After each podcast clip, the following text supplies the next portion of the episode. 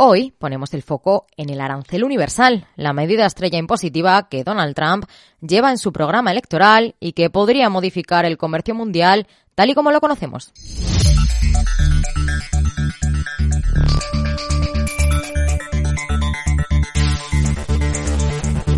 La vuelta de Donald Trump a la Casa Blanca vuelve a estar en el punto de mira, porque aunque la justicia tiene hasta 92 causas procesales contra el magnate, Trump ha arrasado en los comicios de New Hampshire y Iowa, dos estados típicamente progresistas donde nunca antes un aspirante republicano se había hecho con las urnas. Y este año, la aspiración a la presidencia estadounidense marca la pauta.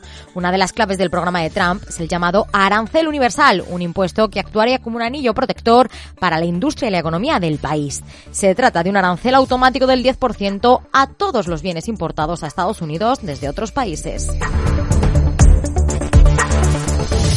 Pero, ¿qué repercusiones tendría para el comercio internacional?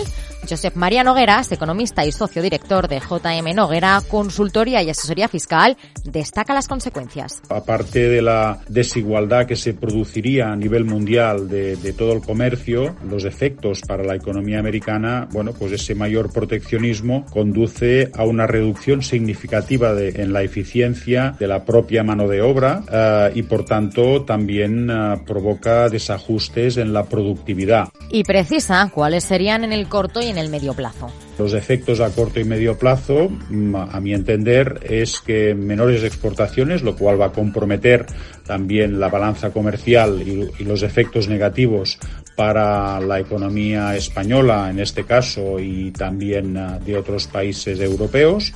Y a corto plazo, bueno, un reforzamiento de la industria y de, y de productos internos americanos, pero que esto va a generar a medio plazo mayor desempleo americano, menor eficiencia y menor productividad.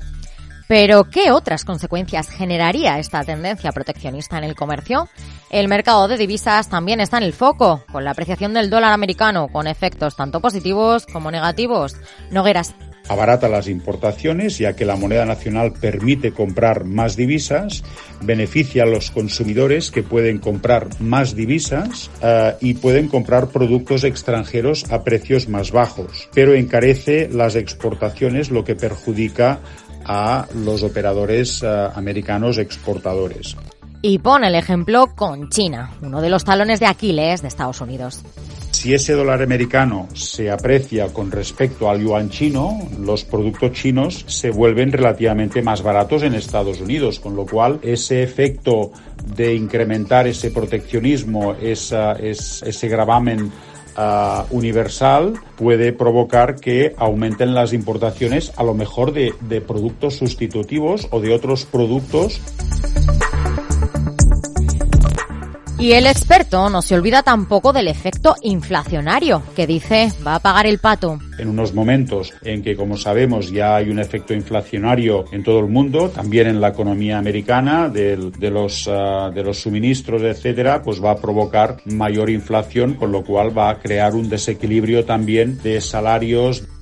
Y todo ello en un contexto de tipos de interés altos. Así, de cara a enfrentar 2024, el experto arroja esta recomendación pues es un año de un poco verlas venir y reforzar las estructuras propias, reforzar y diversificar esas, uh, esos productos en otros países para no verse sometidos a tener que hacer unas restricciones internas. Verlas venir, sobre todo si en el mes de noviembre vemos a Trump volver a asumir la presidencia de Estados Unidos y aplicar sus deseos proteccionistas.